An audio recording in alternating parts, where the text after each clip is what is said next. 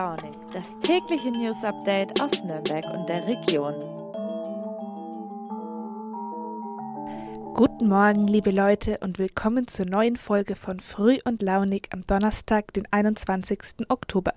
Ab jetzt sind es noch genau 64 Tage bis Weihnachten. Äh, keine Sorge, falls ihr jetzt irritiert seid, ich fange nicht spontan an Weihnachtslieder zu singen, die Lebkuchen liegen noch nicht neben mir und Geschenke habe ich so viele gekauft wie wahrscheinlich die meisten von euch, also noch gar keine. Wobei, wenn man meinem Kollegen Tobi Lang glauben darf, ist dieses Jahr vielleicht der Last-Minute-Einkauf am 23. Dezember keine allzu gute Idee. Er recherchiert nämlich gerade dazu, ob die vielen Lieferschwierigkeiten in den letzten Monaten auch den Weihnachtseinkauf gefährden könnten. Mit so einer deprimierenden Vorhersage wollen wir uns aber gar nicht aufhalten. Wir reden lieber über das, was gut läuft in der Vorbereitung auf die schönste, stressigste Zeit des Jahres. Sowohl der vierte Weihnachtsmarkt als auch der Nürnberger Christkindlesmarkt sind nämlich gesichert und für letzteres braucht es dann natürlich auch ein neues Christkind. In Nürnberg findet im Moment die öffentliche Wahl statt und darüber reden wir gleich mit Benigna Munsi, die all das vor zwei Jahren selbst erlebt hat. Danach geht es vom Hauptmarkt ein Stück weiter den Ägidienberg hinauf, wo wir einen Blick ins Pellerhaus werfen. Dort entsteht gerade das Haus des Spiels und das will nun für eine Woche mit dem Games and Festival den Nürnberger Ruf als Spielestadt ausbauen. Und direkt auf den Fuß folgt dann noch das Gegenprogramm zu Spaß und Spiel. Dann geht es nämlich vor Gericht, wo heute der Prozess um einen bekannten Altschauerberger für großen Wirbel sorgt.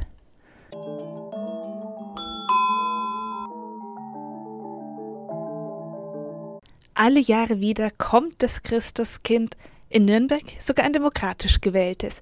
Alle zwei Jahre können sich dort Nürnbergerinnen zwischen 16 und 19 für die Rolle des Christkindes bewerben. Die zwölf besten Kandidatinnen der Vorauswahl stellen sich dann einer öffentlichen Wahl und die sechs von ihnen mit den meisten Stimmen kommen in die Endrunde. Und genau das passiert diese Woche. Seit dem letzten Samstag sind zwölf Nürnbergerinnen unterwegs zum Stimmensammeln in den Medien, im Internet und ganz analog auf Listen. Heute ist für sie Halbzeit. Ein guter Zeitpunkt also für einen kleinen Rück- und Ausblick. Benigna Munzi ist 2019 durch eben diesen Auswahlprozess gegangen. Sie erzählt uns, wie das damals für sie war und was für die Finalistinnen nun als nächstes ansteht. Liebe Benigna, schön, dass du dabei bist. Du hast dir selbst vor zwei Jahren die Wahl zum Christkind mitgemacht. Wie waren damals diese Tage für dich? Also vor der Wahl, da mussten ja alle ganz fleißig Stimmen sammeln. Und das waren, glaube ich, sehr, sehr aufregende Tage auch für mich, weil ich äh, jeden Tag, jeden Tag unterwegs war und ähm, mit meinen Listen rumgelaufen bin und allen den Link geschickt habe und sonstiges. Es war also auf jeden Fall sehr aufregend und gleichzeitig hat man halt noch sein Gedicht einstudiert und ähm, Sachen über Nürnberg gelernt, damit man halt vorbereitet ist und so. Und ja, es war einfach ähm, eine Woche voller Aufregung und ja, man hat sich natürlich auch mehr Stress gemacht, als dass man wahrscheinlich am Ende gebraucht hätte. Aber das gehört dazu, glaube ich. Warst du damals sehr nervös? War es für dich sehr schwer, auf die Leute dann zuzugehen? Also auf Leute zuzugehen, das fiel mir nicht so schwer, aber ich glaube, das ist genau auch das Ding, dass man, dass man das halt lernt, beziehungsweise spätestens da lernt, dann auf Leute zuzugehen, weil beim Stimmsammeln geht es ja darum, dass man möglichst offen mit den Leuten spricht und sagt halt, ah, ich möchte das machen und dass die Leute einen dann fragen, ah, warum möchtest du das machen und du es einfach begründen kannst.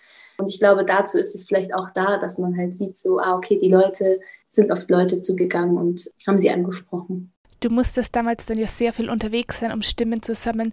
Was waren für dich Orte, wo das gut geklappt hat? Also ich war auf dem Hauptmarkt, ich war in Restaurants, ich war in ähm, einer Stammbar damals, ähm, ich war in der Schule natürlich, bei meinen Sportvereinen und halt eigentlich überall, wo ich Leute kannte oder Leute nicht kannte, aber mir dachte, hier sind viele Leute. Hattest du da meistens jemanden zu deiner Unterstützung dabei? Also ganz oft war mein kleiner Bruder dabei, aber manchmal auch eben Freundinnen oder Freunde. Ende Oktober stand dann ihr fest, dass du das neue Christkind wirst. Was stand damals dann zuerst an? Ähm, nachdem die Wahl vollzogen war, ging es sehr schnell schon mit Vorbereitungen los. Also mit Training, also Sprechtraining mit ähm, Tommy Dietz und Anprobe im Staatstheater und all das. Also es wurde schnell durchgezogen sozusagen. Wie ist deine Einschätzung? Kann man sich auf die Rolle als Christkind eigentlich überhaupt so richtig vorbereiten? Oder ist da vieles einfach Empathie, dass man einfach ein Gespür für die Menschen haben muss, wenn man da in so eine Situation geworfen wird? Ich glaube, man muss sich eigentlich nur auf die Situation einlassen können und dann halt so reagieren, wie man reagiert, weil, also, weil meistens ist die Intuition schon ähm, die beste Wahl. Also natürlich muss man Geschichten vorbereiten für den Kindergarten oder sonst für die Märchenstunde, aber an sich, glaube ich, ist das auch viel einfach, man bringt ja auch viel von sich selber noch mit rein. Gibt es irgendeine Qualität, die jedes Christkind mitbringen sollte? Ja, also ich glaube, alle Christkinder sind eigentlich äh, recht geduldig und äh, vor allem haben extrem viel Freude, oh, weil ich glaube, sonst könnte man das gar nicht machen und auch einfach ein großes Herz, glaube ich, die meisten von, äh, ja, eigentlich alle, ohne eigentlich alle. Welchen Rat hat dir damals nach der Wahl denn deine Vorgängerin gegeben? Also das ist so, dass man halt mit dem ähm, vorherigen Christkind halt auch die Sachen einkauft, die man unter dem Ornat anhat, ähm, so Skiunterwäsche und sowas. Und da tauscht man sich halt aus und ähm, tauscht halt, redet über verschiedene Erfahrungen, die die Person gemacht hat. Und ich glaube, mir wurde, also ich hatte ja damals auch das 50-jährige Jubiläum, wo ich auch sehr, sehr viele von den Christkindern, auch äh, von den vorherigen Christkindern treffen konnte und meinen Prolog da auch gesprochen habe. Und da haben viele vor allem gesagt, ja, genießt die Zeit. Gibst du das dann genauso weiter oder hast du noch weitere Ratschläge für deine Nachfolgerin? Also äh, definitiv, äh, dass man halt alles mitnehmen soll, was man kann, dass man die Zeit eben genießen soll und ähm, dass man immer, also dass man nicht alleine ist, weil man hat erstens eine große Christkindfamilie, dann hat man die Betreuer und Betreuerinnen und dann hat man halt eh noch seine Familie meistens und das glaube ich ist auch gut zu wissen. Heute ist die Halbzeit bei der Wahl. Wie ist es mit dir? Hast du schon abgestimmt? Ich glaube, ich stimme nicht mit. Äh, ich werde das äh, den anderen Leuten überlassen und dann werde ich ja in der Jury eh mit äh, drin sitzen und dann sozusagen meine Meinung da diskutieren mit den anderen.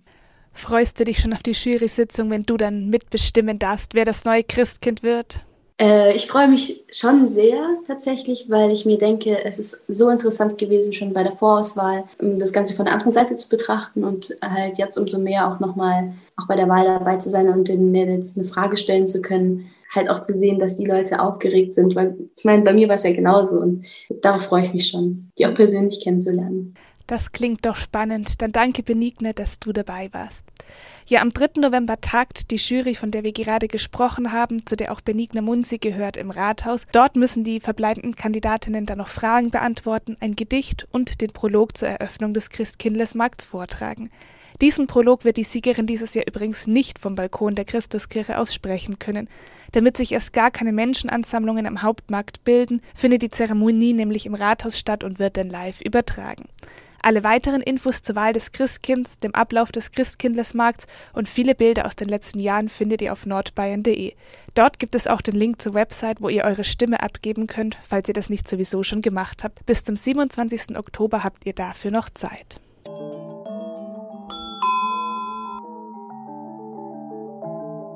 Fast genau ein Jahr ist es jetzt her, dass Nürnberg mit seiner Bewerbung zur Kulturhauptstadt Europas für 2025 gescheitert ist.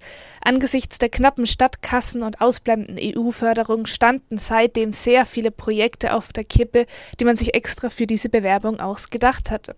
Eins davon scheint jetzt aber dennoch auf einem recht guten Weg zu sein das Haus des Spiels. Ja, Spielzeugmesse, Spielzeugmuseum, Deutsches Spielzeugarchiv. Nürnberg hat schon lange einen Ruf als Stadt des Spielzeugs und genau diese Tradition soll eben durch das neue Haus des Spiels lebendig gehalten werden. Mit dem Pellerhaus, wo schon das Spielzeugarchiv und auch der Alibaba Spieleclub ansässig sind, gibt es auch schon das Haus zum Spiel. Das Problem allerdings, das Pellerhaus muss erst noch saniert werden. 34 Millionen soll das ungefähr kosten. Nun hat das Haus des Spiels auch eine neue Leiterin, Christin Lumme, die schon seit einigen Jahren beim Team dabei ist. Und sie hat auch gleich verkündet, dass die Kosten- und Entwurfsplanung für diesen Umbau mittlerweile so gut wie abgeschlossen ist. Nächstes Jahr geht es dann darum, tatsächlich das Geld aufzutreiben, damit der Umbau stattfinden kann. Damit man aber mit dem Spiel nicht warten muss, bis das mal soweit ist, soll es dieses Jahr schon zum zweiten Mal die Veranstaltungswoche Games and Festival geben. Events gibt es dabei im Gegensatz zu letzten Jahr nicht nur online, sondern auch wieder live, beispielsweise im Quellehaushaus oder im Jugendzentrum. Spieleabende gehören da zum Programm Cosplaying, aber auch das sogenannte Game Theater. Bei dem können Mitspieler dann per Videospiel echte Schauspieler beisteuern. Games und Festival findet nun vom 22. bis zum 30. Oktober in Nürnberg statt. Das Programm und alle Infos findet ihr natürlich wie immer auf nordbayern.de.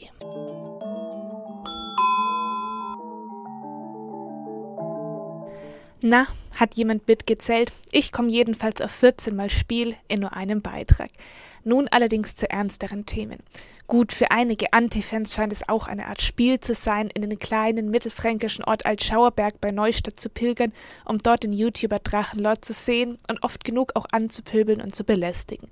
Für die Anwohner ist das allerdings weniger lustig. Sie haben ständig mit Hater-Demos, mit Lärm und sogar mit Feuerwerkskörpern und Wurfgeschossen zu kämpfen. Selbst nach Erlass einer Verfügung, die dort Versammlungen verbietet, muss die Polizei teils mehrfach täglich ausrücken. Dabei macht es der selbsternannte Drachenlord Rainer Winkler ihnen nicht einfach. Er sieht sich selbst als Opfer und geht mit Beleidigungen und Angriffen gegen Besucher wie auch gegen Polizeibeamte an. Und genau deshalb steht er heute vor Gericht. Für diesen Prozess wurde einiges in Aufwand betrieben, weiß unsere Gerichtsreporterin Ulrike Löw. Die Verhandlung wurde ja sogar extra nach Nürnberg verlegt, oder? Die Verlegung des Prozesses versteht man nur, wenn man an die Person Rainer Winkler denkt. Also in Altschauerberg in Neustadt an der Aisch fährt die Polizei täglich gut zehn Einsätze, weil eben die Anzahl dieser Anti-Fans, die nach Altschauerberg regelmäßig kommen, sehr hoch ist. Und jedes Mal gibt es eigentlich Krawall.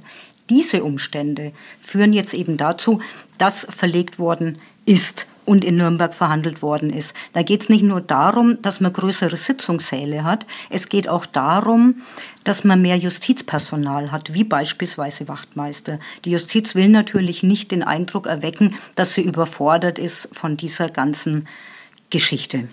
Weswegen genau ist Rainer Winkler denn nun angeklagt worden?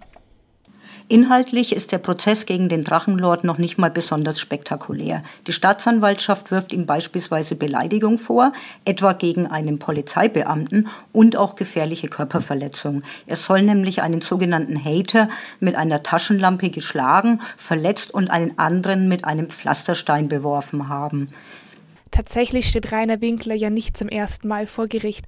Was bedeutet das denn für seinen Prozess und das Urteil? Der Angeklagte Winkler ist aufgrund von Beleidigungen und Körperverletzungen bereits vorbestraft. Bisher wurden Freiheitsstrafen gegen ihn schon verhängt, jedoch die Vollstreckung zur Bewährung ausgesetzt.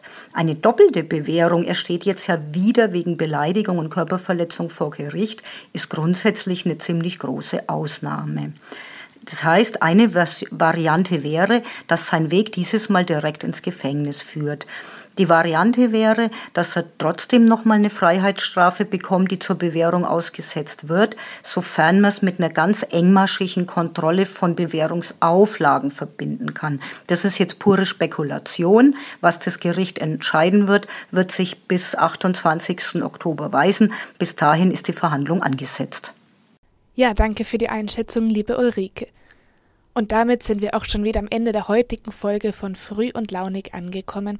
Das Wochenende rückt mit großen Schritten näher. Ich gehe jetzt erstmal meine Weihnachtseinkäufe planen und dann hören wir uns morgen wieder in aller Frische. Bis dahin, macht's gut, eure Jana.